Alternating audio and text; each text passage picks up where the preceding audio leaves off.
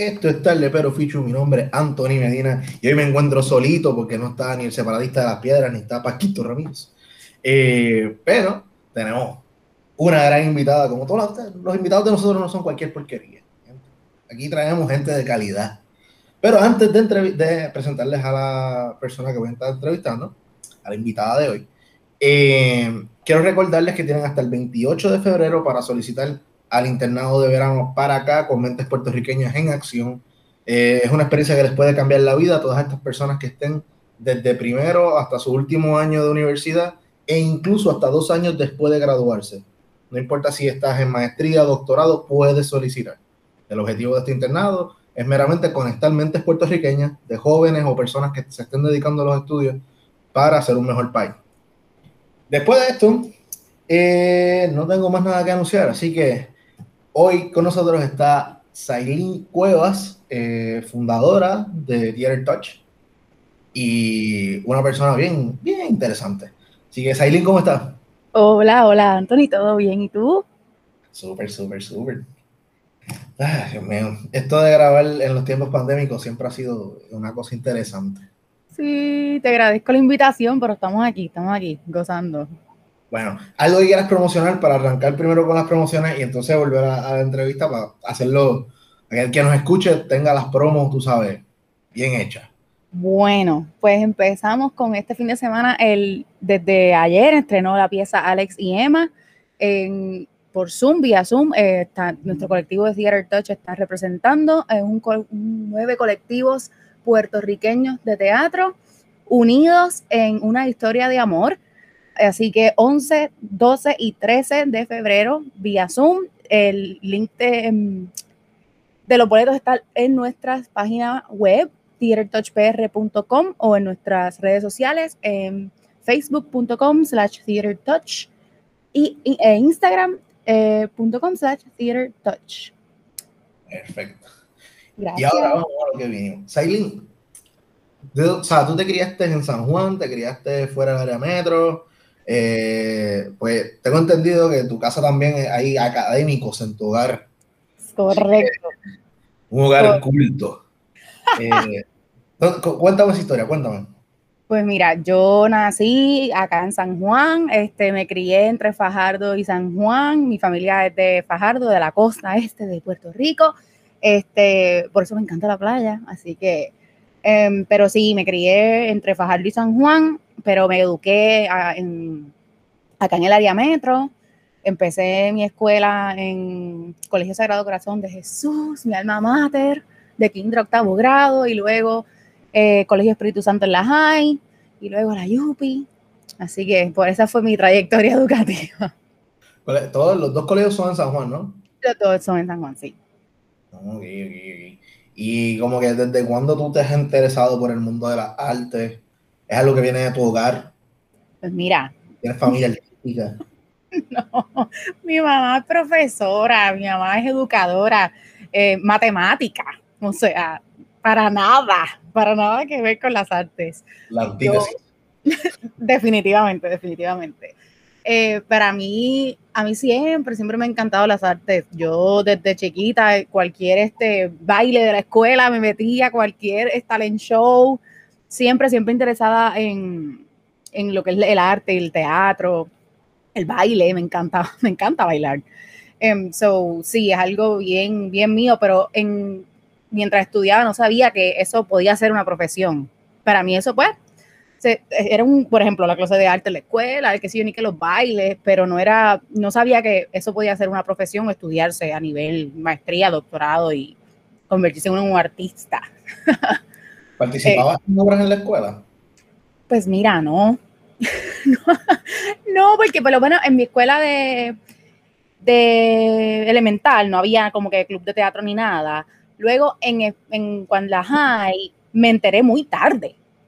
Me enteré demasiado tarde de que había un club de teatro bilingüe y ya yo me enteré yéndome de la escuela y era como que en un cierto grado, qué sé yo, como en séptimo grado, yo entré en la escuela en noveno. Fue algo súper raro que no cuadré.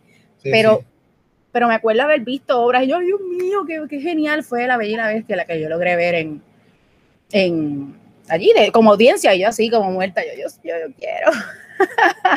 como hubiera enterado antes. ¿Y tenían teatro en la escuela o era utilizando teatro municipal o algo así?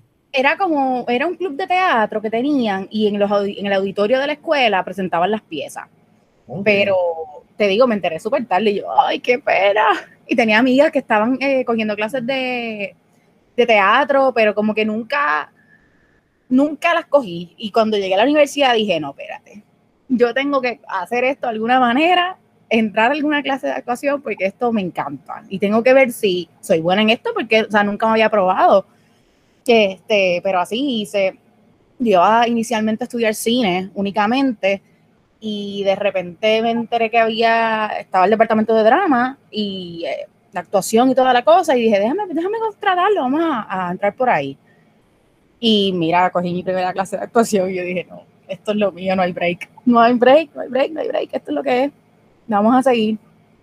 ¿Y te interesaba, por ejemplo, porque hay gente que se interesa por las artes en Puerto Rico, especialmente porque pues, se crió viendo televisión y pues tú ves estos artistas en la televisión y de momento ves, ah, diablo, hay una obra de, por ejemplo, René Monclova, que siempre ha estado en ambos medios constantemente, o Jorge Castro, eh, y fuiste a una obra de ellos y dijiste, diablo, o sea, no, no es Lolo Bon nada más, este tipo es otra cosa. Claro. Porque una cosa es lo que hacen en la televisión, que pues, es mucho más comedia, bien poco el drama que se hace en televisión hoy día, o por lo menos la televisión en la que nos criamos. Exacto, sí. Eh, quizás antes había mucho más drama. Triste porque escucho eh, eh, de, otra, de otras generaciones, sí, cuando había novelas aquí, programas de televisión, y yo, ¿cómo? ¿Cuándo? ¿Por qué yo no vi esto? ¡Qué triste! Bueno, yo con haber visto el condominio, me acuerdo, eso. Eso sí, súper cómico, súper cool. Eso sí, el programa, yo no lo perdí, me acuerdo. So, sí, vi esa generación crecer de, de, Pero es que el condominio tiene un elenco brutal. Definitivamente. Cristina Soler, René Monclova, Jorge Castro, Sunshine.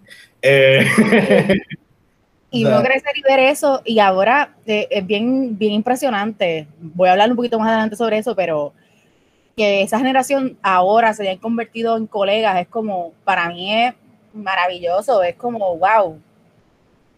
Estoy poco a poco adentrándome a, hacer una nueva generación teatral y, a echar hacia adelante lo que es el arte y la cultura del país. para mí es súper importante. Entrando en eso, eh, eh, me habías llevado por lo menos a, tu primera clase de la Yupi de drama. Sí. Eh, y obviamente conociste al ángel del drama de Puerto Rico. Porque todo el mundo lo conoce. O sea, está brutal que entrevisten a artistas que ya son personas mayores y dicen, ah, yo cogí clase con él. Ya lo de Tim Saya. Tim Saya, el maestro. Que yo, hecho, yo conseguí un banner de una obra que se hizo en el Instituto de Cultura Puertorriqueña para una clase de, teatro que tenía de requisito en la Yupi, que él era actor en ese, sí. en del 1972 creo que era. Wow. O sea, allá abajo, pero todo el mundo dice que no lo han visto actuar.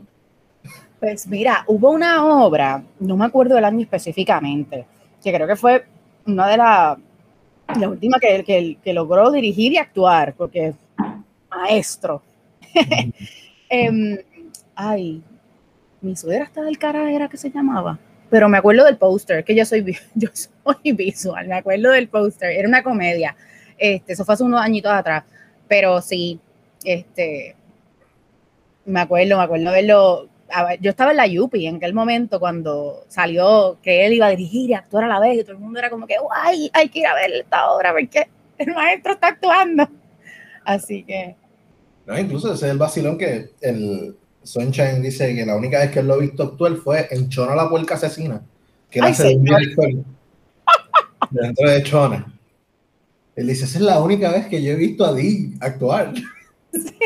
Y lo que hace es un clip de 5 segundos, una cosa así como que diciendo a la Sunshine, salte, y ya. O sea, realmente es un cambio. El cambio, exacto. Un cambio, no es ni siquiera una escena, es un cambio. Tiene, es como Stan Lee, aparece en las Marvels, tú sabes. Sí. No, vamos. Wow. Entonces, dentro de. Yo quiero que explique lo, lo especial que es estudiar el drama en la Universidad de Puerto Rico, porque hoy día, tristemente, en el mundo de las comunicaciones, no necesariamente tienes que ser actor para estar en la obra. Y vemos mucho crossover de personas que son comunicadores realmente, pero son la estrella de una obra de teatro. Por ejemplo, antes de la pandemia, porque ya pues, que la pandemia cerraron los teatros, Eh, pero antes de la pandemia teníamos al Moluco, por ejemplo, que es un locutor, realmente su trabajo es la locución, haciendo obras de teatro. Tenemos a Alexandra Fuente, que realmente es animadora, haciendo obras de teatro. Eh, y el estar dentro del departamento de drama, ¿cómo tú crees que preparan mejor los actores? Porque tenemos, así como tenemos a estos animadores y estos locutores, tenemos a actores del calibre de René Monclova, de Marian Pavón, Suced Bacón, no, Suced estuvo, en, ella es de Sagrado, pero notamos que hay una diferencia de que estas personas salen mucho más preparadas y, y tienen unos rangos actorales de diferentes cosas que pueden navegar entre el drama, la comedia, la acción, versus, ¿verdad? Estos personajes que, que pues, van allí a hacer un papelito y ya. Eh, quiero que me explique esa experiencia de, de, estudiar drama en la Universidad de Puerto Rico. Pues mira, para mí es mi base, mi alma mater, mi escuela y la UPI prepara teatreros, teatristas, es decir, personas preparadas en todos los aspectos del teatro, no solo actores, directores, o sea, el currículo del departamento de drama em, empapa y crea eh, artistas preparados en, en todas las ramas, lo que es ser actor, director, regidor de escena, eh, diseñador de vestuario, productor, o sea, y siempre digo que mi base es en la UBI porque prepara actores y artistas de calidad. Em, o sea, mi experiencia personal, yo hasta que no fuera parte de todas esas áreas del teatro, ya fuese tras escena y en escena, no me iba a ir de la UPI. O sea, yo hice este vestuario, utilería, dirección, o sea, todo, corrí todas las bases, como, como se dice. Y a mí me parece muy, muy interesante y muy pertinente que cualquier persona que esté preparándose para ser actor pase por todas esas experiencias, porque lo hace consciente en el escenario de todo lo que está pasando a su alrededor, porque en las obras de teatro no es únicamente los actores, hay todo un equipo eh, alrededor realizando un trabajo para que ese, esa obra o ese espectáculo sea posible. Y si uno, si uno como actor está preparado en todas esas áreas, va a tener uno conocimiento, va a poder ayudar al equipo y hay, uno crea una empatía, una, una conexión completa con el, con el espectáculo, la obra de teatro que se esté presentando. Así que para mí sí es, espectacular que el departamento de drama no únicamente prepare actores, sino prepara artistas, teatreros, personas conscientes de, de, de todas estas áreas del teatro. Dentro, yo tuve la dicha de estudiar en la UBI y tomé un curso de teatro con la profesora Marisol Ojeda. No me si es Marisol, sé que Ojeda el apellido. Sí, Marisol Ojeda, sí, sí, sí. Ok. Wow, me acuerdo de eso. Eh. estaba bien acá atrás, yo no sé dónde. Yo cogí clase con ella también, cogí historia del teatro. Sí, historia del teatro. Yo cogí un, verano, porque era para pasar el curso, para adelantar. La apreciación. Sí, la apreciación, esa era. Y fui, me mandó a ver una obra de los niños, este, ah, yo no sé. Era una obra en Bellas Artes, en el experimental. Ajá. Eh, que gracioso fue que cuando estoy entrando estaba Marian Pavón y Albert Rodríguez. Y yo, wow. ¡Diablo! ¡Esta llena! ¡Secreta! Este. A mí me da pena porque yo digo, diablo, triste que venga alguien y le, le hable y diga, ah, diablo, doctor Argüelle. Es como. Oh my God. Yo he hecho 25 cosas más que eso, bro. Por eso yo prefiero quedarme callado y no decir nada. Yo, a lo lejito. Eh, y tuvimos un tour del teatro de la Yupi. Súper, sí. él es el administrador del teatro, regidor, no sé cuál es el título. Pero es un señor con una boina, ese sí que no me acuerdo el nombre para nada. Un señor con una boina y una barba bien interesante. Eh, ay, Dios mío, sí, sí, sí. Que se pasa fumando al lado del teatro. Jaime, sí, sí, sí. Yo sé quién es. Que nos llevó al cuarto de vestuario que se inunda si se va la luz. Es una tristeza porque ahí hay joyas del teatro en vestuario. A mí me parece interesante, e-, esa historia está cool de que el teatro está encima de un río. para que no sepa, el río Piedras, el río Piedras eh, pasa por debajo de la lluvia. Y pasa exactamente por debajo del teatro. Y como tú vas al sótano del teatro, puedes ver una linecita de agua, que es una linecita de agua porque hay unas bombas que evitan que el río se meta por allí. La luz de María, se dañó eso y se inundó. Pero lo lograron arreglar después, ya no sé, un revuelo ahí. Este, ya los vestuarios creo que los movieron de allí, gracias a Dios. Digo, es como que al garete, ah, vamos a poner lo que se puede dañar con agua donde pueda haber agua.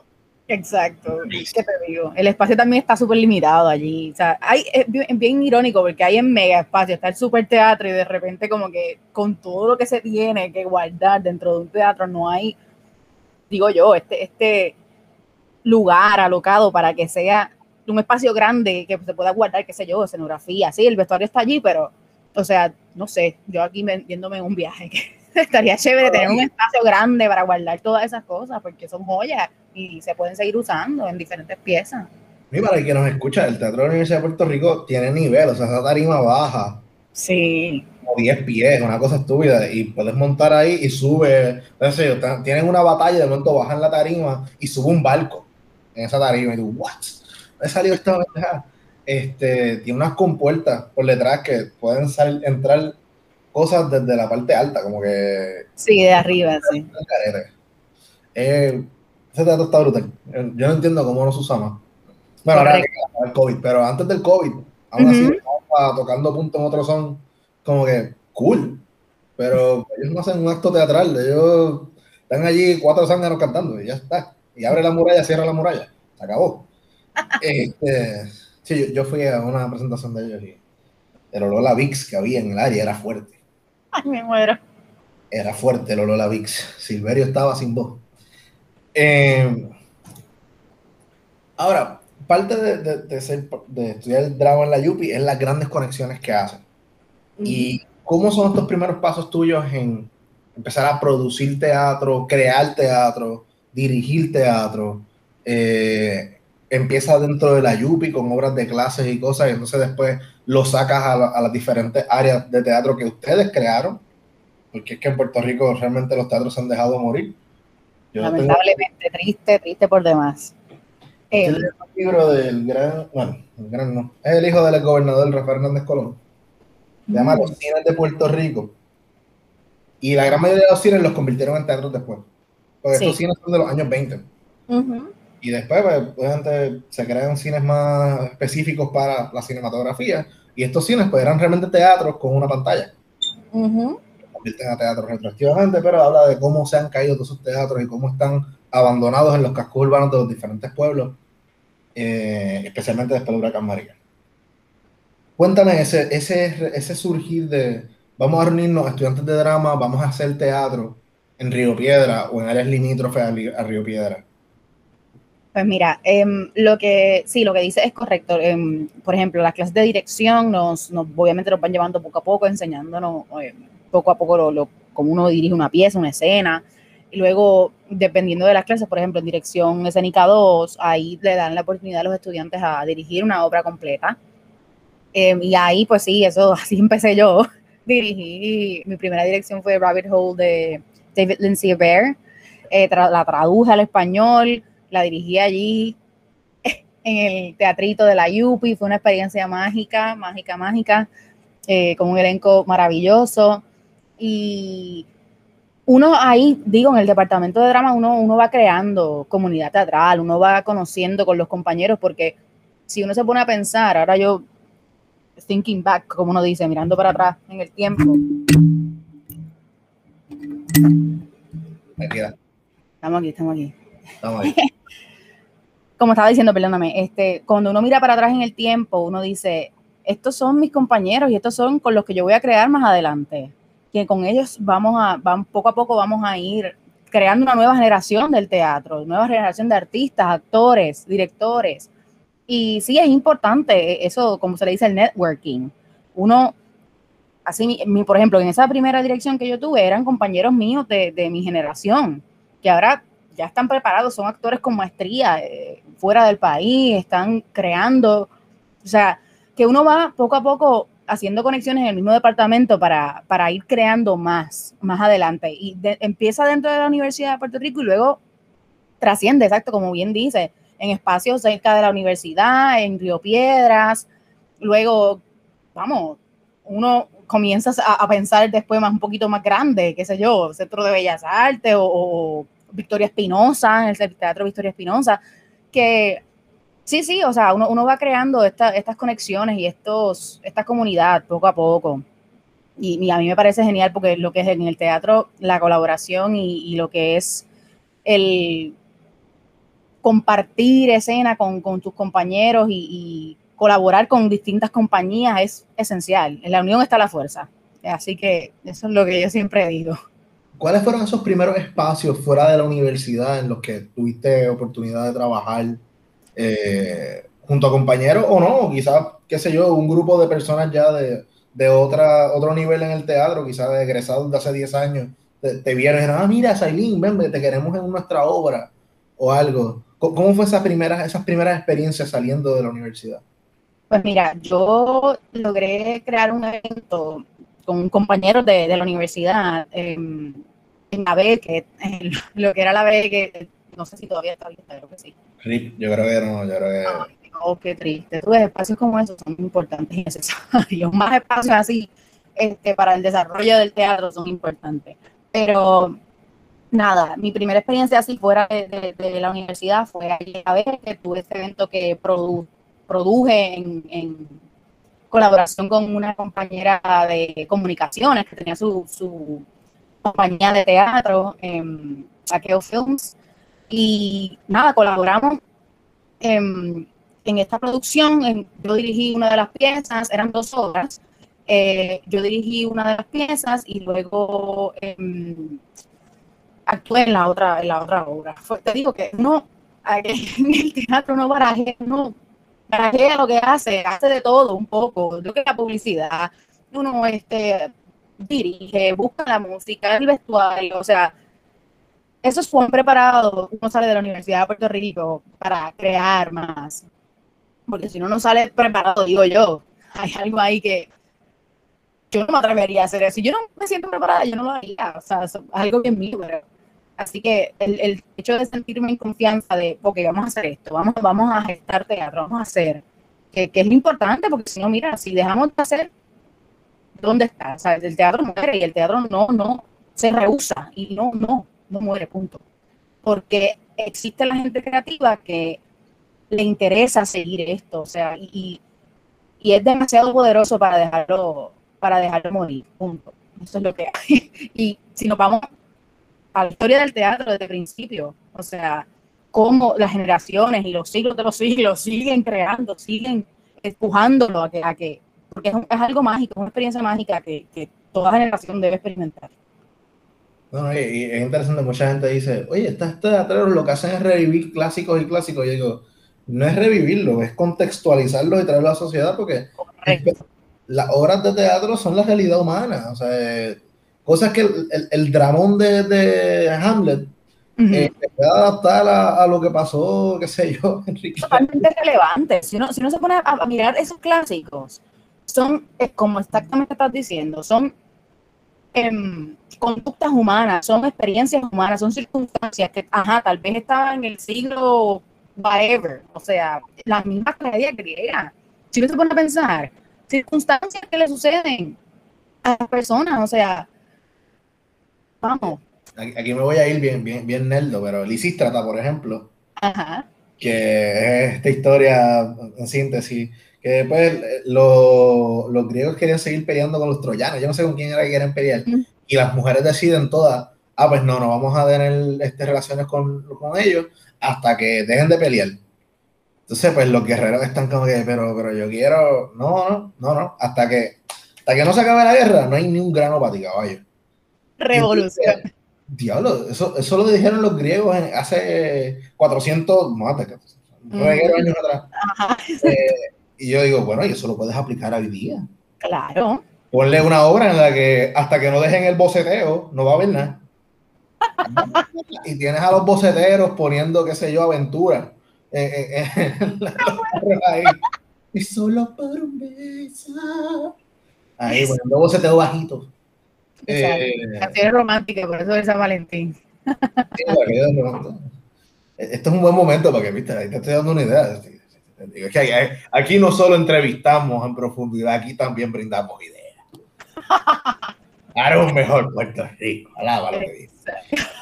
Este, ah, pero eh, quiero que me hables también de los elencos y de los actores con los que tú has trabajado. Eh, porque yo he notado muchos de los de la UPI hace poco, antes de que empezara esto de dar clases en, o sea, las clases en el Canal 6, eh, había un programa, no sé si lo siguen dando, que era para niños. Y estaba bien cool. Y todo el elenco, todos eran de la UPI. O sea, egresados de la UPI. Y era ah, un programa estilo High Five. ¿Te acuerdas de? Sí. Pues era una cosa de esa línea. Y estaba muy bien hecho. el, el, programa bilingüe, eh, Lapsex. Sí, sí, sí, Yo conozco a los muchachos de ahí, sí, sí. Buenísimo. Ese programa estaba buenísimo. Es una, es una tremenda idea. O sea, utilizar el teatro o estos programas educativos para, y más en estos tiempos, para educar a los estudiantes y que, y que conozcan esta nueva generación, porque volvemos. Nuestra, nuestros papás se criaron con una generación de artistas. Luego nosotros nos criamos con una generación de artistas y mira, vamos a hacer lo mismo para esta nueva generación. Y eso, esos programas son magníficos para darle foro a, la nueva generación y educar, educar a, más en estos tiempos que, o sea, lo normal, ¿qué es, qué es lo normal? O sea, claro. todo, se, se, transformó de un momento a otro y tener esa oportunidad de ver televisión y educar y, y de manera divertida está súper, súper chévere, de verdad que sí. Y tienes razón en eso que dices, porque nuestros padres se criaron, bueno, nuestros abuelos se criaron con Don Cholito y Tommy Muñiz y Luis Pigoro padre, este y otro. Nuestros padres se criaron con Luis Pigoro hijo, con Sunshine, con René, con esta generación, maybe Raymond, a los, ¿verdad? Raymond un poco más joven, dentro de, pero estaba en sus 50 también. Eh, y pues ahora como que pues, ahora se supone que venga otro cambio generacional. Correcto. Igual una, igual a mí yo creo también en lo que es eh, la mezcla de generaciones, porque uno aprende de, de, lo, de, esa, de esa generación anterior a la, de uno. O sea, aprender de los grandes, de Cristina Soler, María Pavón, o sea, es un honor compartir escena o, estar en un proyecto con ellos, o sea, para mí, yo, yo personalmente creo en esto de, la colaboración entre diferentes generaciones, porque uno va aprendiendo poco a poco de, los grandes, con los que uno creció y es un honor estar con, ellos en proyecto. Exacto, eso, yo incluso yo estuve en este podcast, tuvimos la dicha de entrevistar a Junior Álvarez, eh, hace como un mes y pico atrás. La entrevista fue muy buena, verdad, es que Junior, ese vozarrón que tiene también, es como que tú, tú, te, te, asustas cuando él habla, como, oh Dios. y lo más gracioso es que antes de grabar la preproducción, él nos preguntó qué hacíamos nosotros, tanto a Joselito como a mí. Y Joselito decidió contestar. Y él viene y dice, yo soy filósofo. Y yo, oh Dios. La cara Junior era de, yo me he jodido cuarenta y tantos años en los medios, haciendo obras, novelas, modelando, eh, canta, de todo, para que me entreviste un filósofo. Ay, Dios mío. Por Zoom. O sea, por, esto, estamos utilizando la aplicación Google Meet, pero no pagado. Pero gracias. Eh, y esa cara de diablo. Yo he remado tanto para llegar a esta orilla cuéntame, cuéntame esas experiencias con quien has tenido la dicha de trabajar de esa generación de oro eh, que sigue viva, porque obviamente hay otras generaciones que ya no están con nosotros. Ni, Don Tommy, ni Don Cholito, ni Luis Vigoro Padre, ninguno de ellos está en este mundo. Sí, mira, pues yo, mi primera obra fuera del departamento, eh, trabajé en una producción de cuando era puertorriqueña, dirigida por Cristina Soler. Entonces, eh, fue bien chévere, o sea, yo decía, ay, qué cosa espectacular. Eh, como te digo, yo veía ahí un brillo decía, o sea, una persona, este, una generación artística. Um, y lo más, para que tú veas cómo es la vida. Ahora en este proyecto de, que había comentado al principio del, de la entrevista, Alex y yo estoy trabajando con la hija de Cristina Soler, eh, Lara González Soler, una actriz espectacular, un encanto, es un placer trabajar con ella. Entonces, en uno de los ensayos estábamos hablando de, de la misma escena y ver si podíamos hacer un, proyecto un poco más grande. Y, de momento viene Lara y, y, nos, y nos comenta, bueno, le digo a mami que, que, haga, que haga el papel de mi mamá en la, en la, Estamos hablando de hacer un cortometraje, vamos a ver, eso, eso también está en proceso. Y yo, yo así, ay, Dios mío, y de momento Cristina Soler se aparece en la llamada de Zoom. No, para mí eso, te digo, son cositas bobas, pero es, y ella estaba muy, muy dispuesta, sí, vamos a hacerlo, que son cosas que uno jamás pensaba. Yo voy a pensar que Cristina va a querer trabajar con, o sea, genial, genial. La vida da unas vueltas que, que, que no lo podría explicar. Y te digo, es, me encanta trabajar con Lara, me encantaría, vamos, vamos a ver cómo trabajamos de proyecto para, para crear un cortometraje que trabajar directamente con Cristina Soler. Así que te digo, es, algo real. Yo trabajé, yo bueno, no trabajé, yo estudié mi primer año en la UPI como prepa, mi primera clase de inglés estaba Lara en esa clase. Sí. Sí, sí, me acuerdo de ella en año prepa. Este, que la vi cuando eh, hace poco ustedes hicieron un hazle preguntas a los artistas ahora. Y la vi a ella hablando y dije, diablo, mano, la verdad que el teatro cambia a la gente porque cuando ya la conocí ella era bien callada, bien tímida, bien cerradita, bien, ay, este como que, ay Dios, estoy entrando a la Yupi, soy prepa. Y como que la vi ya tan suelta, como que, ah, sí, este, eh, le preguntaron algo de las matas y ella, esas son mis hijas. Este, no, sí en su salsa, yo diablo. Para que tú veas, gracias por traer ese punto, porque, y es algo importante que yo no pienso que se considera. Para mí, el teatro es importante desde, desde la escuela. A mí me hubiera encantado tener clases de, teatro en, en, en, mi formación educativa en la escuela, porque es algo que va más allá de aprender unas líneas y actuar, o sea, por amor a Cristo. Teatro es mucho más complejo que eso. Pero en cuestión de crear eh, em, autoestima y, presencia escénica de, un niño que, que, como, tal como dice, o sea, cualquier persona, vamos a principio, cuando uno estaba en la universidad, como este miedo, esta cosa, pero si uno va poco a poco formando esa autoestima, esa presencia de, jóvenes, ya, olvídate, y no necesariamente tiene que esta persona ser artista para ser abogado, médico, tener esta presencia y tener esta, esta dicción, articulación, gobernador qué sé yo, legislador, lo que sea. O sea, es necesaria tener, es necesario tener esta, estas clases de lo que son de voz, dicción, este, teatro, presencia escénica. Y, te digo, es triste cuando de repente veo las noticias, ah, cancelaron el, currículo teatral de las escuelas. Yo, yo siento que muero un poquito adentro de mi corazón. Yo, ¿por qué es tan necesario? Es algo más allá, y, o sea, y el teatro no únicamente es teatro, integra clases, lo que es, qué sé yo, el inglés, el español, el lenguaje, hay, hay muchas, muchas cosas que, que, que, son necesarias, que no simplemente es, es, es teatro, es, es, universal, diría yo, o sea, para uno prepararse como, por ejemplo, me estoy yendo aquí, en, una, en una filosofía, pero si a uno le toca ser de un astronauta, me estoy yendo en una película de ciencia ficción. Uno tiene que hacer un estudio de personajes, uno tiene que, estudiar lo que está, lo que, hacer un research, una investigación de, este personaje, ser doctor. ¿De qué soy doctor? Sea, que hay, hay un estudio que no simplemente es aprender unas líneas, porque la gente a veces tiene ese, esa, ese pensamiento de lo que es ser un actor y no, o sea, hay un estudio, una preparación para hacer un buen personaje y que la gente se me crea que soy un doctor, una abogada o lo que sea, o sea, un juez. Así que sí, este, me fui a un viaje full, pero. No, no. Yo seguir con ese viaje porque la última entrevista que tuvimos, eh, el último programa que se subió eh, la semana, esta semana, eh, estamos acabando la semana del, del 7 al 14, y hablamos con Cristian ya lo vamos a matar, no me acuerdo el apellido, Cristian Eduardo. Martínez Medina. Está. Este, sí, me acordé, puñeta. si me escucha Cristian me mata.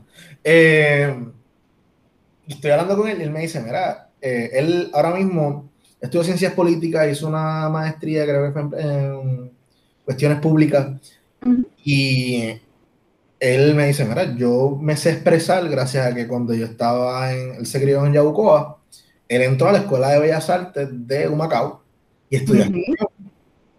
Y él tuvo 10 internados entre su bachillerato y maestría, él tuvo 10 internados. Él pasó años de su bachillerato en los que él no estaba en la Yupi siendo estudiante de la Yupi, porque estaba en Colombia, estaba en Brasil, estaba en otro lado. Y él dice, mira, la, lo que me da a mí la seguridad de yo tener entrevistas, de yo eh, poder esbozar, porque una cosa es, muchas personas son talentosas o muy inteligentes, pero no tienen esa habilidad de transmitir lo que está dentro de su mente. Correcto. Y es como, yo digo, mira, el que es bien extrovertido y chévere, eh, habla con todo el mundo y tiene la oportunidad de practicar lo que dice 20 veces. El mismo que hiciste en la fiesta familiar, se lo va a hacer a los panas de la escuela, se lo va a hacer después a los panas de la organización, se lo vas a hacer a, después, ah, fuiste con tu papá a comer a algún lugar, se lo contaste a los amigos de tu papá. Eh, y, y, tienes esa, esa oportunidad de expresarte, de, de congraciarte con los demás, ya qué palabras tan profundas, se nota que es temprano. Eh, eh, versus, oh, triste la, la, realidad de los estudiantes de high school hoy con el COVID. Correcto. Que pierden estas últimas interacciones antes de entrar al mundo universitario o al mundo laboral, porque hay quienes pues, se van a trabajar directamente. Y van a carecer de estas habilidades de poder expresarse. Y un currículo de teatro en las escuelas es muy buena porque le das la oportunidad a personas tímidas a que lean un libreto y aunque lean la misma línea de 20 veces, diga, hola, Sailin, esa es su línea, una persona en una recepción, hola, Sailin, la practicó 500 veces. A la primera te dice, hola, Sailin. Ya la última es, hola, Sailin. Exacto. Y esa oportunidad de encontrar su tono, de encontrar su seguridad, su encontrar su, voz, su sonido, su sonido es una oportunidad que, que, los jóvenes de hoy, de esta high school que pasó por huracanes, que pasó por terremotos, que pasó por pandemia, no tienen porque les cambió la voz en, en, noveno grado hace tres años atrás y no la han podido usar. Qué tristeza. Eh, y van para la universidad a escuchar a un profesor que le, se les va a mentar la madre, porque ese profesor lleva 30 años en esa posición. Él no va a cambiar su forma de hablar. Uh -huh. eh, ¿Viste? Espero que tu mamá sí. Eh,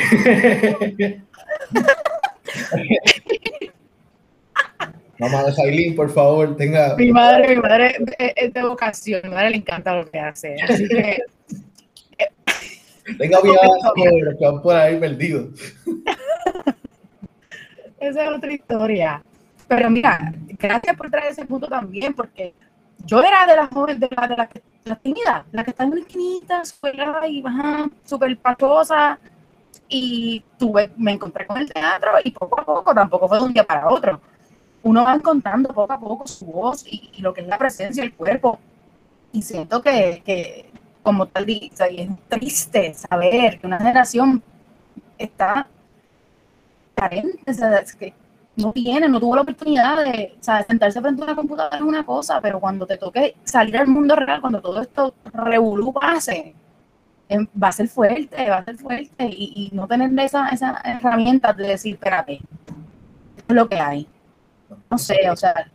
No sabes ni cómo pararse ahora mismo. Correcto, cómo pararse, literalmente, literalmente. Muchas veces tu postura dice ya muchas cosas antes de tu hablar. Correcto.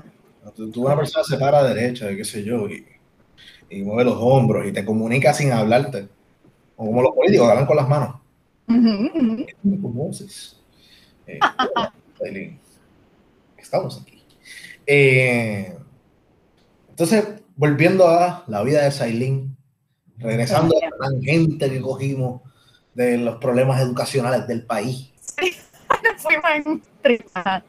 lo primero pasó, lo mismo pasó con Junior. Junior Álvarez nos pasó lo mismo Sí. Estamos hablando de de momento, no, porque el problema de Puerto Rico y el teatro, y se chavó la cosa por ahí. Ya, ya apagaron la alarma.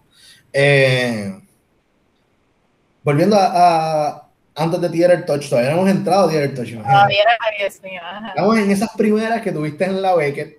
Uh -huh. eh, y me hablaste del proyecto con Lara y hablaste de Cristina Soler, porque te pregunté de las personas con las que has tenido la dicha de que tú consideras que son ídolos tuyos, ¿no? De, de la cultura puertorriqueña, televisión, teatro puertorriqueño. Cristina Soler no solamente es actriz, sino que es escritora, también es productora y directora. Cristina le producía los programas a Raymond, eh, que vaciló, yo creo que era el que ella dirigía, perdón, dirigía. Eh, ahora, ¿cómo nace? O sea, oye, tú te gradúas de la Yupi. Y empiezas a buscar opciones de qué hacer después, o tú te vas a trabajar y pues después Pues en lo que exacto lo que hice fue, yo estaba audicioné en cuanto me gradué, estaba preparándome, o sea, antes de graduarme estaba preparándome para audicionar en la escuela graduada de, de, de maestría de actuación. En, audicioné primero para la escuela acá en Estados Unidos y luego, estando en Estados Unidos, eh, me doy con la... Porque yo siento que vamos un poquito para atrás. A mí siempre me ha encantado el National Theatre de Londres, lo que son las producciones de ellos. Yo digo, Dios mío, cosa espectacular, wow, nada. Esto era yo acá, Puerto Rico, y sin conocer nada.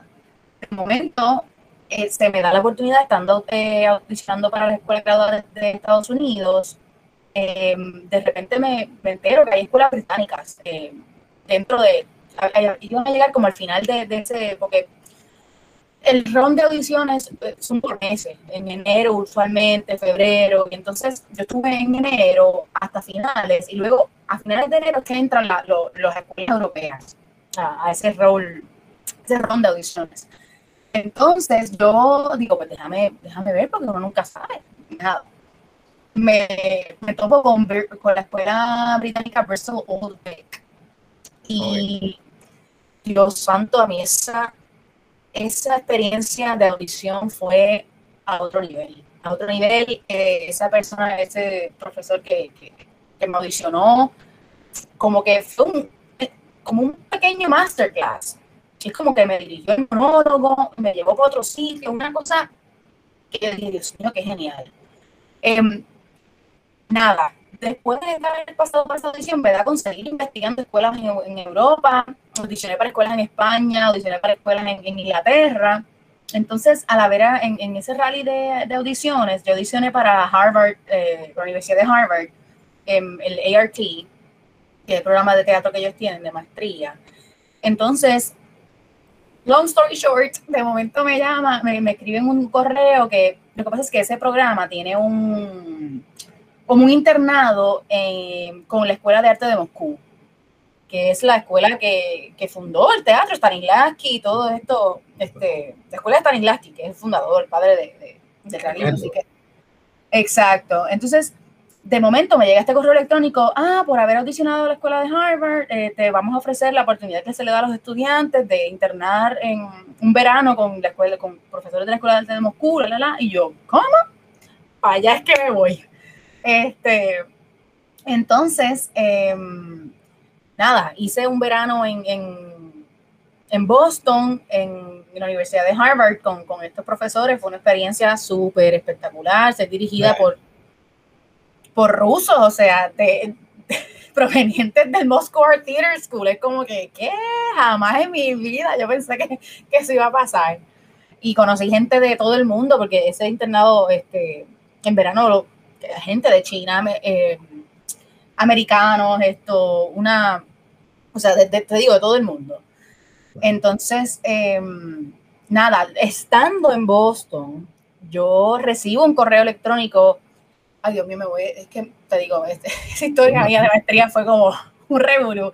Había adicionado para, antes de irme del, al internado, había adicionado para España. Me cogieron una escuela de, de actuación de, de, interpretación, como le dicen en España, eh, yo me iba, me iba a ir para España en octubre, eso era. Interpretaciones. ¿no? Interpretación, que yo iba allá para España a estudiar la, la, la actuación. Entonces, eh, nada.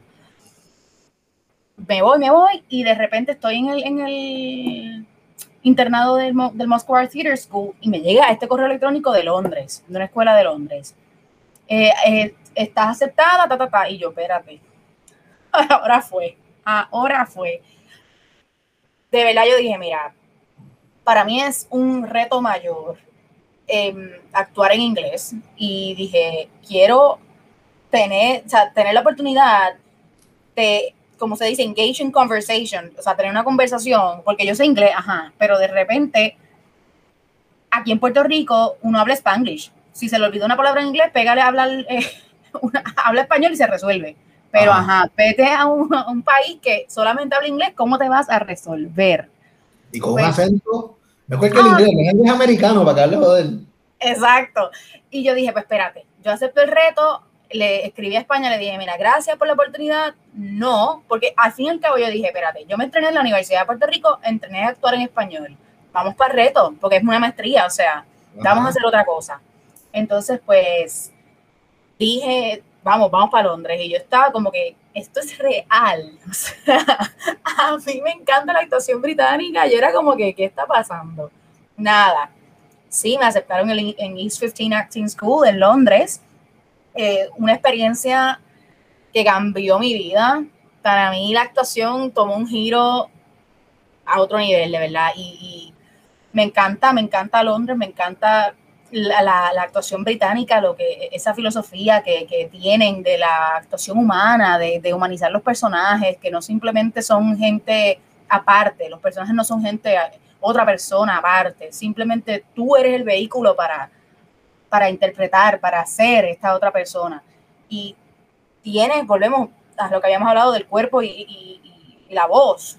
Uno como actor tiene ese, es la herramienta para, para darle voz a estos personajes. Así que no es simplemente otra, otra persona aparte. Por ejemplo, me estoy yendo súper, súper infantil. De repente, Spider-Man, ajá, Spider-Man está allá, no, mira, yo soy Spider-Man, punto. O si me toca hacer, whatever. hay un ejemplo Spider-Man, pero esto, cualquiera, o sea, ya sea en obra de teatro o sea en, en, una película. Em, so, sí, de verdad que, que, es un cambio a otro nivel y estoy súper, súper agradecida por la oportunidad de la vida, del universo que me llevó para, allá. Y, y también el hecho de ver teatro, o sea, no verlo por televisión, como que ver una hora en National Theater en la televisión, aja, pero cuando uno está sentado en ese teatro y ve esos actores ahí en escena, en el Shakespeare Globe, eso que le hablan a uno, y, me acuerdo que mi primera pieza cuando llegué a Londres fue uh, Much to Do About Nothing en el Shakespeare Globe de pie, y yo dije, ajá, yo no voy a entender nada. Shakespeare, o sea, Old English, Corillo, o sea, aquí no hay break.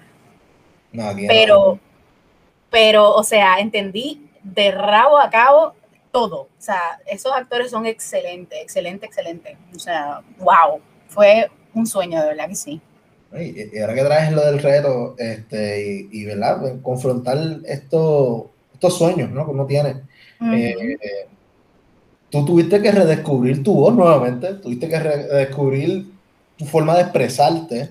Totalmente. La volviste a ser esa muchacha calladita de la esquina, atrás, pero con, con la valentía que había ganado de, de, de, las clases de teatro, de tu bachillerato en teatro, de tu verano en Harvard. O sea, todo eso se mezcló y dijeron, bueno, hay que volver a romper esto de nuevo, pues hay que hacerlo.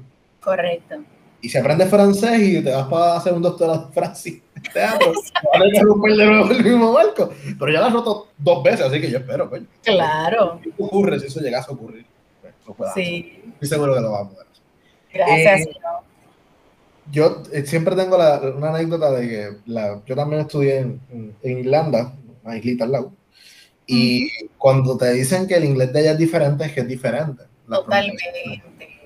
Yo tenía un profesor de Dublín, Peter Kenny, actually, es director de, de, de laboratorios actualmente, y él entra al salón, yo entro al salón, primera clase, prepa, allá yo, chévere, escuchándolo, y él dice, the fourth semester, en the fourth semester, y yo, este cabrón está hablando del cuarto semestre, yo me metí en la clase que no es.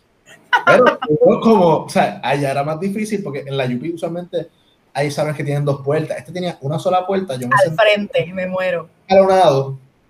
So, tenía que salir, dar la vuelta para poder salir por la, O sea, tenía que salir del medio del salón, cruzar todas las sillas para bajar la escalerita para salir. Oh, yo dije, mierda es, me perdí la primera clase y cojo esta. Ya está. Estoy haciendo clase de doctorado y de bachillerato me muero. No, lo, gracioso no es eso, es que era la clase. Lo que pasa es que él, la I, la cambia por O. En el acento de Irlanda. El acento de él, de Dublín, él cambia la I por O.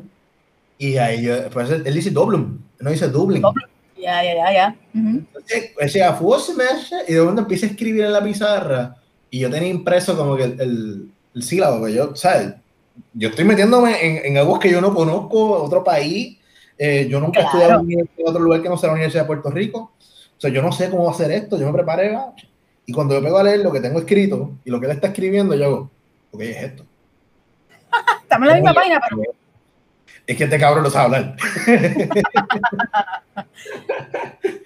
Pero entiendo totalmente porque me acuerdo también esas primeras clases de cuando yo llegué allá así nueva y la y pegué a hablarme porque otra historia dentro de este revuelo de la maestría eh, me llega un correo electrónico ah este quieres entrenar con los locales como que porque yo había aplicado un MFA entonces em, allá en, en Inglaterra tienen lo que se llama un MA, Master of Arts, y el MFA es Master in Fine Arts, que es como que el, equivalente en, en, acá en América.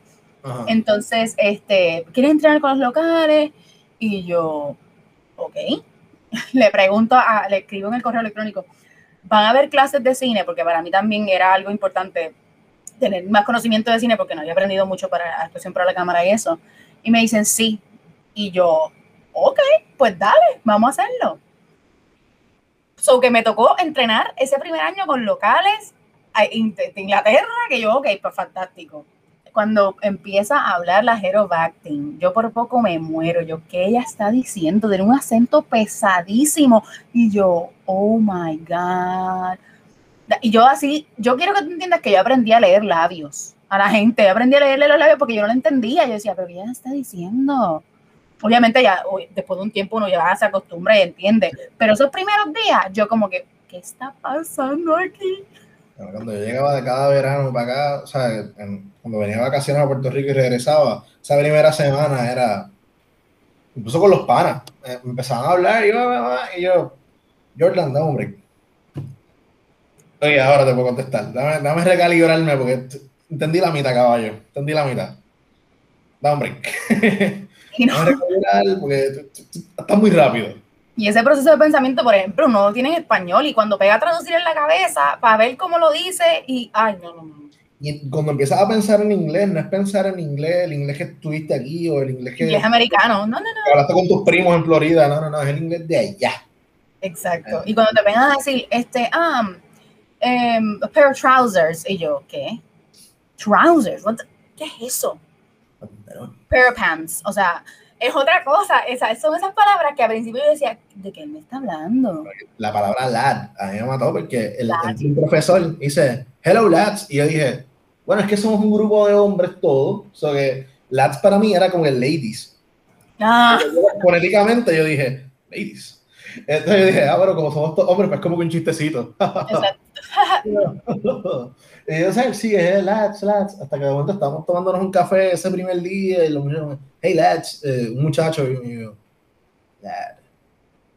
Y yo digo, lad, disculpen, lads, like guys or ladies? Y él, no, lads is guys, like, oh, group of guys. Gals, lads. Gals. Gals.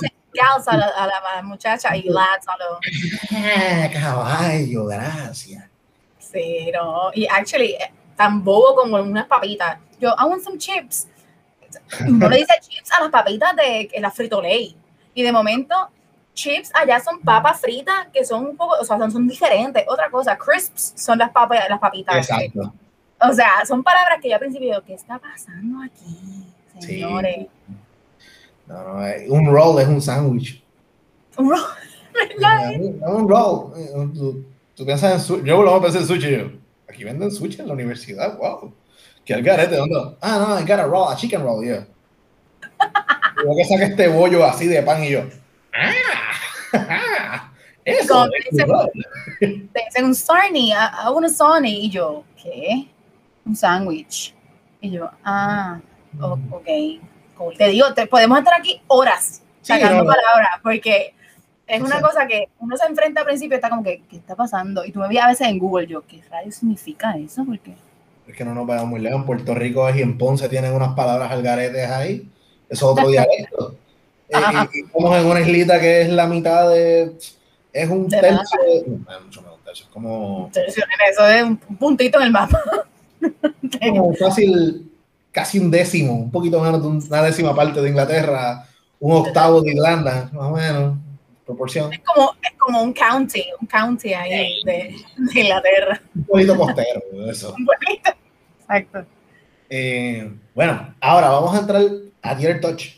Vamos a ver- Ahora sí. Aquí vamos a. Tienes toda esa experiencia en Inglaterra eh, y dice, bueno, se acabó. Uno- los estudios tienen un principio y aunque hay algunas personas que en la Yupi nunca encuentran el final, eh, nosotros hemos logrado encontrarlo. Es que a veces las puertas te la mueven. Sí, no, y no, como que se le coge cariño a la cosa y en, ¿Sabes? La cervecita, la avenida y la cosa, y uno como que se enamora de ese mundo, bohemio. Eh, hasta que la, la beca deja llegar y ahí como que el amor se te acaba. Eh, pero entremos a, a este concepto que tú traes con Theater Touch. Eh, ¿Qué es Theater Touch? ¿Cu- ¿Cuál es el- la idea que lo hacen hacer? Más allá de ser una simple compañía de teatro, que sé que no es eso nada más. no, mira. Dame esa, ese insight. Pues mira, Theater Touch em, es, eh, nace de exactamente lo que acabas de decir. Todas esas ideas, todos esos conocimientos que, que traigo de acá de Inglaterra, algo que para mí fue un fun fact, como uno dice. El- cuando yo estaba en Inglaterra, estando en los trenes, pasando de tren en tren, me encantaba ver a la gente leyendo. Yo decía, Dios mío, pero qué cosa espectacular, la gente está leyendo en un libro random en el tren, porque pues, eso es lo que es. Y allá hay una cultura de la lectura. O sea, De comprar un decía, libro. ajá, e- ellos pasan por una farmacia, pa, un libro, espérate, ah, y se lo recomiendan en la radio en un programa y lo compran. O sea, y eso acá lamentablemente no existe. Yo dije, espérate, ¿cómo podemos crear algo que motive a, la- a los estudiantes? Porque por lo menos Theater Touch va dirigido a los estudiantes y a los maestros, eh, a motivarlos a leer. Entonces, em, con todo este conocimiento me, junto con mi mejor amiga Frances Arroyo, que es la directora artística de, de, Theatre Touch, y ella también estudió allá en, Escocia, en el Royal Conservatoire of Scotland, y tenemos esta, esta educación europea y dijimos, espérate, ¿qué vamos a hacer para, para traer todo ese conocimiento acá a Puerto Rico? Que hace muchísima falta, esa motivación a la lectura, esa, ese, amor por los clásicos, esa relevancia que estábamos hablando ahorita sobre los clásicos, cuán relevantes son los clásicos, eh, vamos, por siempre, y cómo se, le- saca esa relevancia a los textos. Y nada, Theater Touch eh, básicamente es una nueva guía de análisis, es, una plataforma digital bilingüe para ayudar a los estudiantes a analizar obras de teatro que se asignan en sus currículos. Por eso es que trabajamos los clásicos, porque eso es lo que se asigna en los currículos. Lo que son, eh, lo que es Romeo y Julieta, este, como Tartufo, trabajamos Tartufo, este, Shakespeare, um, aquí me, me fui de título, pero todas, todas esas obras que, que trabajan, lo, lo- lo- se supone que lean los estudiantes, porque digo yo, se supone que hay gente que no lee, pero por eso es que estamos creando esta plataforma. Ajá, pero Spark- no, el problema de Spark- yo aquí, el problema de Sparkle es que no es español. Y hay gente que Bueno. poquito a poco hay algo ahí que, por eso es que estamos trabajando la, la plataforma de manera bilingüe. Porque, por ejemplo, lo que son las, las obras de Shakespeare, antes de, de todo este cuestión, cuando yo estaba en la escuela, yo me las leía en español. Yo decía, yo tengo que entender lo que está pasando, porque qué rayo. Yo, leerme un Old English, ¿qué rayo es eso? No, no, no, no, no. So, yo, para entender lo que estaba sucediendo, pues me leía las piezas en español y pues vamos por ahí. E- Ese, ese es el, el objetivo de Theater Touch, crear esta plataforma para ayudar al estudiante a analizar estos textos y tener esas, por ejemplo, esas escenas claves de las piezas para que ellos las vean y digan, espérate, ese texto me gusta, déjame, déjame coger el libro y leer, ¿qué más, qué más hay ahí? Además de, de eso que, que acabo de ver.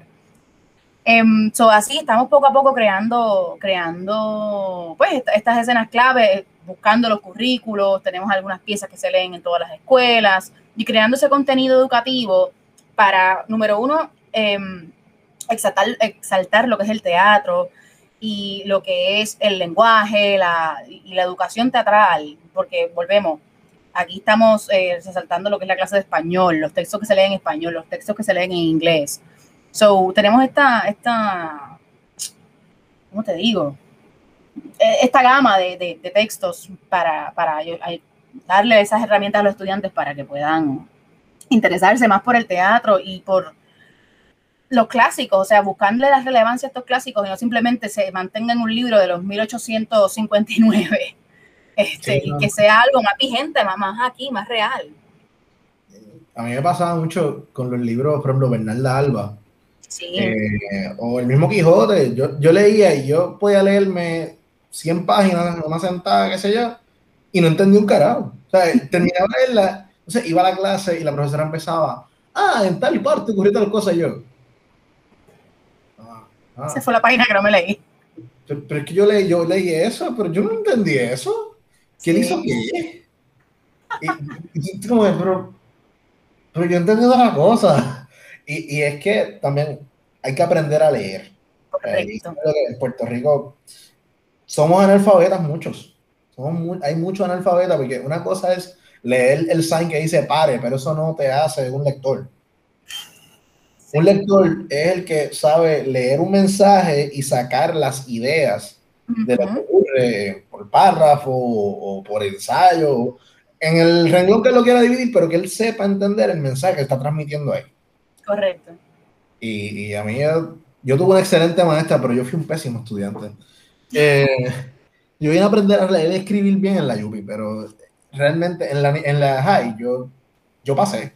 Mira, si yo te soy bien sincera, yo te di, y lo digo donde quiera que me paro. Yo aprendí a analizar una obra de teatro en mi clase de diseño de vestuario con Miguel Bando de la Universidad de Puerto Rico. That's it.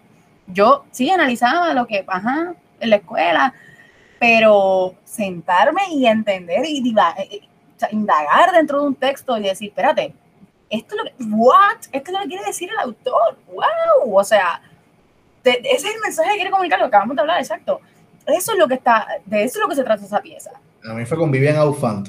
No la cojo en la casa con ella, pero yo la, yo la aprendí ahí, a la mala, porque cuando tú eres prepa en la Yupi te dan el horario ya hecho. Sí, Solo sí. puedes escaparte, ya. Te dieron la sentencia y tienes que ir y yo la pasé con B, yo no sé cómo carajo, pero la pasamos eh, con B.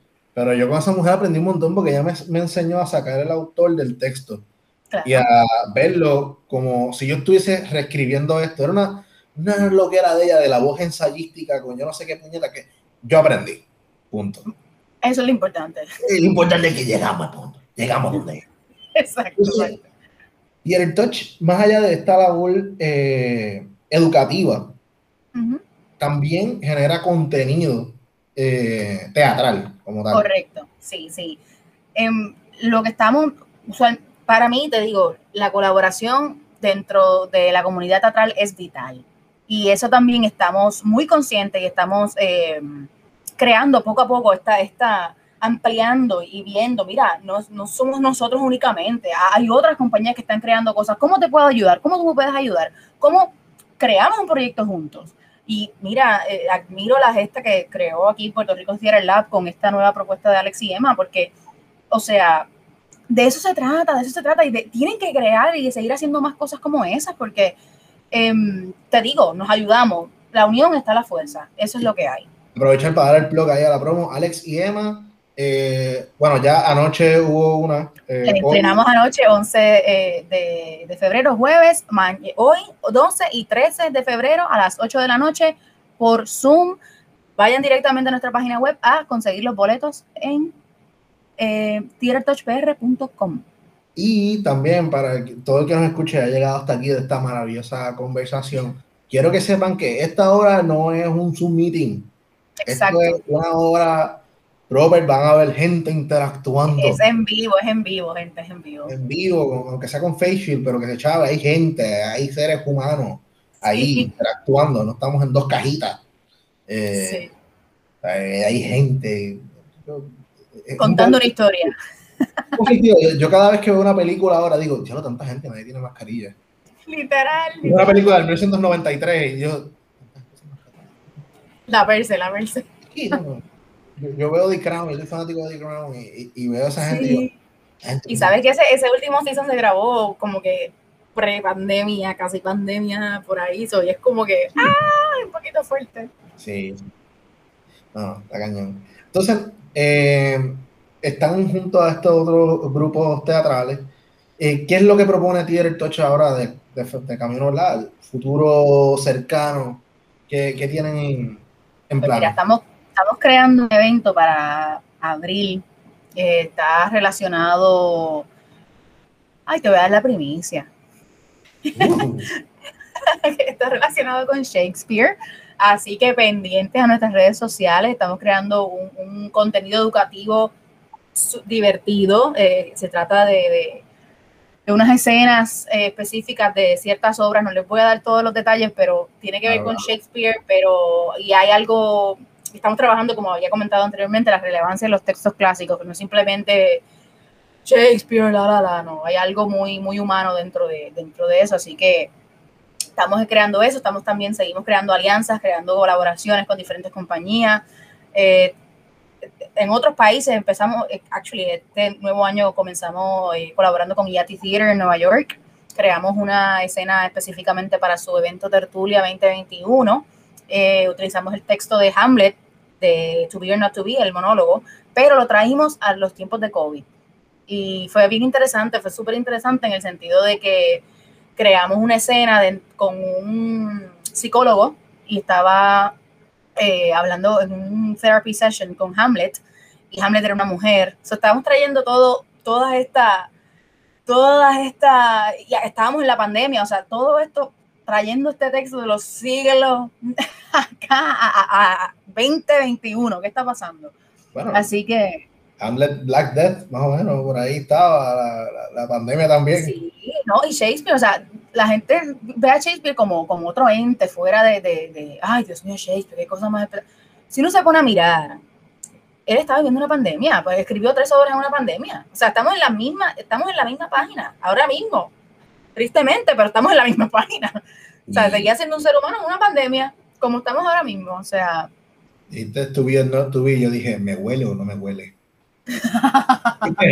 Hmm, pero es la pregunta. Esa es la pregunta, pero te digo, no fue, no fue, adaptamos el texto, en esa, para ese evento específicamente no fue el Old English, trabajamos, lo trabajamos el texto en inglés, pero fue línea por línea la trabajamos para adaptarla a, a, inglés un poco más moderno y más, y lo creamos no como monólogo, sino como conversación. Así que pueden visitar el, Facebook de Yadday Theater, creo que ellos todavía tienen el live allí, porque si la quieren ver, es cortita, es una escena así de cinco minutos, pero, pero sí, este, creamos eso en, enero, ahora en febrero estábamos con, con Puerto Rico Theater Lab y ahora en marzo, abril estamos creando este otro proyecto, seguimos creando. Para ir cerrando, te iba a preguntar rapidito, este, ¿están pensando hacer algo con clásicos puertorriqueños? Pues mira, te digo, estamos poco a poco creciendo, estamos creando contenido poquito a poco, pero sí, no descartamos nada. Lo que son, lo que la dramaturgia puertorriqueña es importante y tiene que ser resaltada. Lo que es los clásicos puertorriqueños, al igual que los nuevos dramaturgos. Así que estamos poco a poco este, contemplando diferentes eh, opciones. Y también ayer estaba eh, en una conversación con el director del área educativa, estamos también hablando algo de cuentos dramatizados de niños. Como te digo, estamos un poco, poquito a poco, creando el contenido poco a poco, creando la plataforma, porque la plataforma va de manera digital y pues ayuda a los maestros. Estamos en nuestro primer proyecto Tartufo, lo estamos, lo vamos a trabajar para también este semestre, para enviárselo a los maestros, que incluye un kit de actividades para que lo integren en sus clases virtuales. Estamos trabajando bastantes cositas este, para, para ayudar a, a, los maestros y a los estudiantes que están, pues, desde de, lo virtual o lo presencial que está pasando, o sea, en, esta, en este mundo que estamos viviendo. Así que estamos ahí para apoyarles. Bueno, muchísimas gracias. Esta conversación ha estado súper interesante. Gracias a ti por el espacio, gracias, gracias, full, de entre sus y, y, y, y, sus cosas, ¿no? El mundo del teatro es una, una dinámica que a mí siempre me ha gustado, aunque nunca he sido parte de ella, pero me, me Tengo también otra obra, Dios mío, perdóname. Te digo, tengo una pieza que estrena hoy, es así, eh, bien chévere, es, una, es un radio play. Esto aquí no se da mucho y me parece em, una, sí, una obra radial, estudiándole voz a Sonny. Es, un, nuevo, un dramaturgo puertorriqueño, emergente, un, niño, un niño talentosísimo, se llama José Leonardo Sánchez. Él escribió este libro corto que se llama La luz de la luna, la luz del sol. Es un libro de piezas cortas de teatro y para su presentación de ese libro él creó pues estas piezas narradas. Eh, ahora estrena hoy hasta el domingo, este fin de semana de San Valentín, son historias de amor, de historias de parejas. Es una chulería, chulería, chulería. Hoy voy a ver el preview, estoy súper emocionada porque al ser, simplemente fueron mi voz y con el compañero mío de escena, que esto fue así por Zoom, grabamos esto bajo la dirección, fue un proceso bellísimo, pero ellos van a integrar unos visuales, estoy súper, súper emocionada, tienen que verlo. Eh, este es, una colaboración con arteregoteatral.com, consiguen los boletos allí, em, están a 9 dólares, es una experiencia súper chévere, la obra está en español y en inglés, Así que en confianza, arteregoteatral.com es una chulería. Estoy emocionadísima por ver eh, qué se trata este proyecto. Contra. Pues, eh, voy a añadir todos estos links. Tengo aquí Theater Touch, tengo arteregoteatral.com, tengo eh, de Alex y Emma, ¿es a través de cuál? Pueden ir directamente a nuestro Instagram en, y, el de Theater Touch y exacto, en, la biografía tienen el acceso directo a nuestra página web, que también lo pueden conseguir directamente en nuestra página web, los boletos, rapidito ahí las reservaciones aparece el link. El link de Zoom, porque por Zoom. Perfecto. Bueno, eh, eh, tus redes para ir cerrando. Eh. Pues Facebook, Sailin.cuevas y en Instagram Z Joan Villa. sí, tener un número al lado. sin número, sin número. A nosotros nos pueden seguir en Tarde Ficho en Instagram y Twitter. Eh, a mí como Antonio J. Melón, realmente sigan a Tarde Pero Ficho. sí, sigan a Touch, ya estamos, estamos ready. me gusta más que sigan a Tarde Pero Ficho. Y bueno, eh, algo más que quieras antes de que cierre esta grabación bueno, agradecerte, agradecerte por el espacio. Gracias, gracias, gracias. Eh, es un placer. Esta conversación fue súper, súper interesante, súper chévere. Gracias por el espacio y seguimos, seguimos creando. Muchísimas gracias, Aileen.